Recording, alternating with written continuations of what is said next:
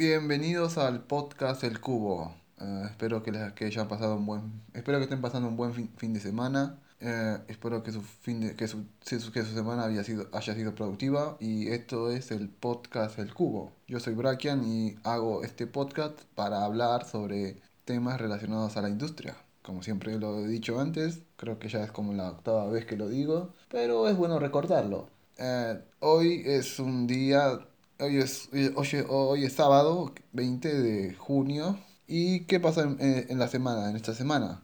Bueno, en esta semana la semana anterior fue el E3, fue entre el jueves y viernes. Eh, pasaron algunos temas de películas también, pero lo principal fue el evento de E3 que, que fue el, el, el 13, el 12, el 11, el 10 de junio, no me acuerdo bien cuándo fue, pero fue, empezó el, el 11 de junio y fue hasta el 14. Creo que fueron 5 días, 5 días de E3 puro. El E3 de este año fue virtual por el tema de la pandemia, eso es algo claro. Y fue un evento, este el evento de este año fue más o menos, digamos, no, no presentaron grandes cosas. La mayoría de las cosas ya se sabían o ya se rumoreaban que lo que iban a presentar. Solo tenemos que esperar a que lo confirmen. Y también no hubo un ganador como tal, porque el que más decepcionó fue Take Two, o sea, como no, no me sale la pronunciación en inglés, pero es Take Two, bueno. Y mientras pasaba el evento, yo me preguntaba qué, qué es el E3, digamos. La mayoría debe saber que es un E3, conferencia de videojuegos, bla, bla, bla, pero siempre me pregunté qué era, qué había atrás de la E3, o sea, quiénes son los que la realizan o por qué se realizó. Y, me, y se me ocurrió investigar sobre este tema. Bueno, en este te de este tema me pude sacar un montón de cosas. Grandes momentos, otros no, pero buenos al final. Así que en este capítulo el tema principal va a ser el E3, el evento como tal, no o los juegos que se presentaron en este año, sino el evento en general, digamos. ¿Qué es el E3? O sea, la sería más o menos lo que trato de decir. Así que empecemos.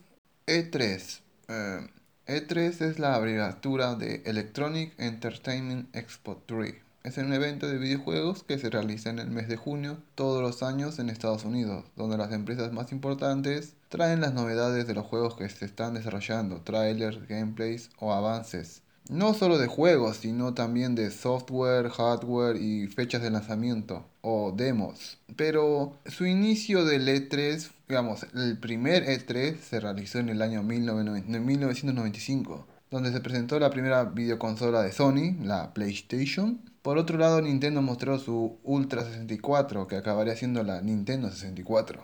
No, no, pero su acogida no fue muy buena en comparación con, con las posteriores, digamos. La primera fue más o menos, no fue tan, tan, no fue tan grande como se esperaba. Pero para lo que iba a ser más adelante, estuvo bien. Si la E3 fue en si la primera E3 fue en el 95 Ah, qué pasaba antes, o sea, no había nada, o sea, no, no había presentaciones de videojuegos. Sí y no. La, la, la, industria de los videojuegos no estaba unida antes de la primera E3, digamos. Antes de la E3 existía la industria como tal, pero no estaba unida como está ahora no había referentes que, que, que podían seguir. Era, eran sus inicios, era muy básico. Pero antes que se cree la primera de tres, los desarrolladores de juegos eran minoristas, entonces tenían que ir a ferias tecnológicas a presentar sus productos o avances de sus juegos. Antes de la E3 asistieron a ferias como la Consumer Electro Show o la Europa Computer Trade Show. Pero en esas conferencias o ferias el, el, trato a la industria de los videojuegos, a los representantes de la industria de los videojuegos, no fue tan buena. Hay muchas anécdotas, por ejemplo, Sega, en Sega, la, que las, Sega tiene una anécdota de que en la Europa Computer Trade, Show se les dio una visibilidad muy pobre, o sea, en lugares muy, muy degradables, o sea, era horrible. La industria de los videojuegos para estas para esta feria era el rarito del salón, o sea, nadie quería juntarse, digamos. En estas ferias de tecnologías a la, a la industria de videojuegos no se le daba el lugar que se merecían o no se, le, o no se les asistía como se merecían. Nadie sabía lo que se convertiría en la industria de, los videojuegos en ese momento. Pero no, se, no, no pudieron aguantar esto. Los minoristas de videojuegos no aceptaron ya por mucho tiempo esto, así que no sabían qué hacer. Pero en el 94 un hombre salió, o sea, Pat, Pat Ferrell, creador de la revista de Game Pro, así se llama la revista, tuvo la idea de crear un evento dedicado para los videojuegos y acudió a la ITSA para presentar la idea y ellos aceptaron. La, la IDSA en el 95 iba a realizar la primera, la primera E3 pero ahora la IDSA no, tiene, no, sigue conservando el mismo nombre. Ahora la IDSA en el 2003 se cambió a nombre a ESA, que sería Entertainment Software Association, que en español sería Asociación Comercial de Videojuegos de Estados Unidos. Fue fundada en el 94 con el nombre de Interactive Digital, Software Association, o sea, la IDSA, pero en el 2003 se cambiaron el nombre y ahora se llaman Entertainment Software Association, la ESA. Esta asociación tiene como miembros a todos los distribuidoras de juegos más importantes. La ESA representa a estos grupos cuando surgen problemas legales. Si hay una ley que afecta a uno de los miembros, saltan todos. Esto pasa en Estados Unidos. La industria de los videojuegos es, es mundial, también tiene un poco de alcance mundial, pero su poder más fuerte está en Estados Unidos. Pero, ¿por qué surge, el, surge la cosa, la ESA? Bueno, todo tiene que ver con Mortal Kombat. Todos sabemos que, el, que es el juego Mortal Kombat. Juego de combate, eh, de pelea, muy violento, muy gráfico, pero el impacto que tuvo eso, este juego en su lanzamiento, o sea, en el 92, fue tan grande que llevó a las distribuidoras más grandes de esa época a unirse, informar la IDSA, que después se convertiría en la ESA. Solo harían el cambio de nombre nada más. Pero en ese año fue un escándalo el juego de Mortal Kombat. La violencia que tenía este juego para su época provocó que Sega y Nintendo fueran a juicio a finales del 93. Pero la pregunta es, ¿por qué Nintendo y Sega fueron a, juicio. Ambos eran, eran los que dominaban el mercado de, consolas. Era, el, era la PlayStation y la Xbox de, de su época. Sega con su Mega Drive y Nintendo con su Super Nintendo. Y luego, y el juego lo podías jugar en las dos consolas. El Congreso de Estados Unidos no aceptó que este tipo de violencia pueda ser vista y jugada en las dos consolas predominantes, porque estas dos consolas llegaban al alcance de todos los niños y esta, este nivel de violencia no les gustaba a los, a los congresistas. Durante el juicio, ambos empresas ambas empresas se pelearon, se echaron la culpa entre sí. Pero antes de finalizar el juicio, el congresista amenazó con mandar una ley. Un congresista amenazó con mandar una ley que consistía en crear una comisión supervisada por el gobierno para establecer una clasificación de videojuegos. Si la industria no, no lo resolvía, esto iba a estar a manos del gobierno y sabemos qué pasa cuando el gobierno se mete en cosas privadas como los juegos. Siempre piensan hacer unas cosas que al final perjudican a la, al consumidor. La industria notó la intervención, del gobierno, así que los grandes de la industria se juntaron y fundaron la IDSA y después de crear esta crearon la Entertainment Software Rating Board para establecer una calificación de videojuegos voluntaria y en el julio del 94 volvieron al Congreso y lo presentaron. El gobierno aceptó y luego se volvió un estándar en Estados Unidos. La IDSA iba a representar a estos grupos en cuestiones legales. La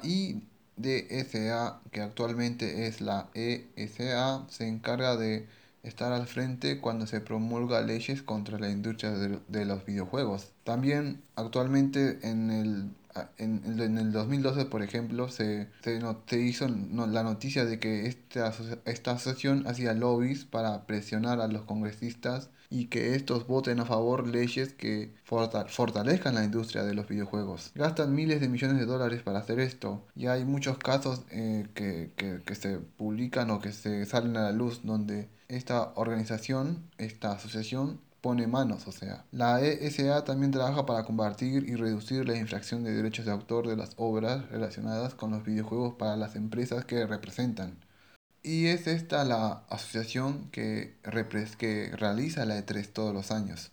Pero volviendo a la E3 como tal, la E3 en sus tantas ediciones ha tenido grandes momentos. Y yo he encontrado algunos grandes momentos que para mí me parecieron muy curiosos o muy wow, si lo vemos ahora.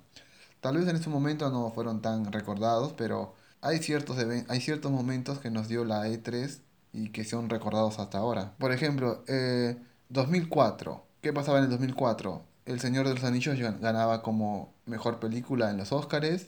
Sale High Life 2 y hasta ahora no llega la 3, pero algunos se conformaron con High Life Alex, pero ya, ya, ya va de uno. Pero, ¿qué pasaba en la E3 de ese año? Nintendo presentó el primer tráiler de Legend of Zelda Twilight Princess para la GameCube y durante la presentación Shigeru Miyamoto apareció con la espada y el escudo de Link y los gritos no se hicieron parar. Vi un video donde, donde se realiza esta presentación y los gritos no se hicieron parar de escuchar. el juego de Zelda llegó a finales del ciclo de vida de la GameCube y Nintendo decidió aprovechar este lanzamiento para también lanzarlo en la Wii y convertirlo en uno de los títulos de salida de la misma. Otro, e, otro, otro importante evento que ocurrió en la E3, en las E3 de, que, que, pasaron, fue en el año 95, la primera edición de la primera E3. Era el 95, se estrenó la película de Toy Story, uh, Sudáfrica gana el Mundial de Rugby, pero en la E3 de la, en la primera E3 Sony anuncia el precio de la PlayStation. O sea, Sony se estaba metiendo ya a la industria de videojuegos, en la venta de consolas. En ese momento los dos grandes eran que Nintendo y Sega. Pero en la primera edición de la E3, Sony debuta en la industria de los videojuegos aprovechando la primera E3 para presentar su PlayStation. Su entonces principal competidor, Sega, hacía lo propio con la Saturn Sega anunció que su consola llegaría a las tiendas prácticamente al terminar la conferencia del E3, con el precio de 399 dólares. En respuesta, Sony dijo que la suya lo haría un par de meses después, el 9 de septiembre del 95, pero con el precio de 299 dólares.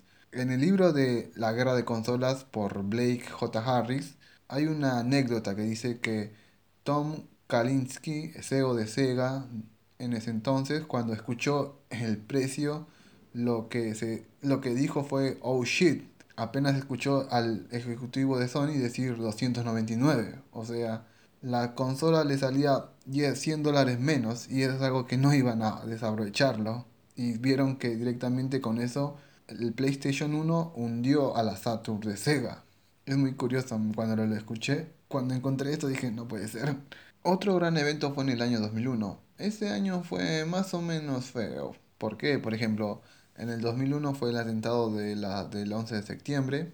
Eh, por ejemplo, en Argentina ocurrió una crisis económica que, que lo llamaron el corralito. Pero el E3 nos, nos, nos regaló un evento que fue Microsoft, que fue Microsoft presentando su Xbox.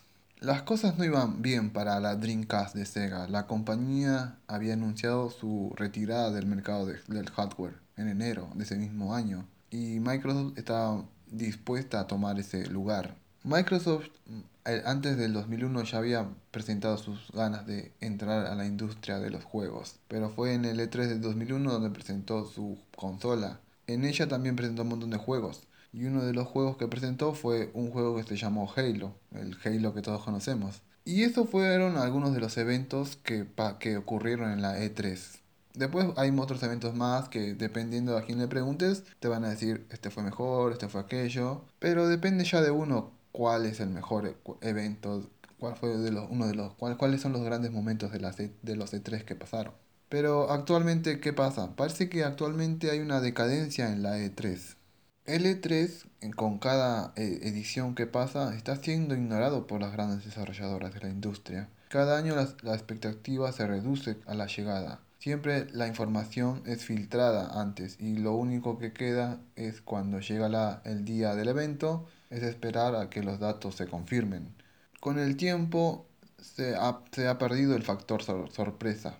Antes en las primeras ediciones, en las décadas de los 2000, antes del 2010 por ejemplo, las expectativas eran muy grandes, las ganas de ir eran, eran enormes. Todo el mundo quería ir a una E3. Claro, después se hizo abierto al público y si pagabas tu entrada eh, podías entrar y probar los juegos, pero antes de eso todo el mundo especulaba. Había especulaciones, pero no era tan, no se no, era, no llegaban tanto como se llega ahora, o sea, era entre amigos, entre conocidos, pero la emoción ah, estaba todavía ahí.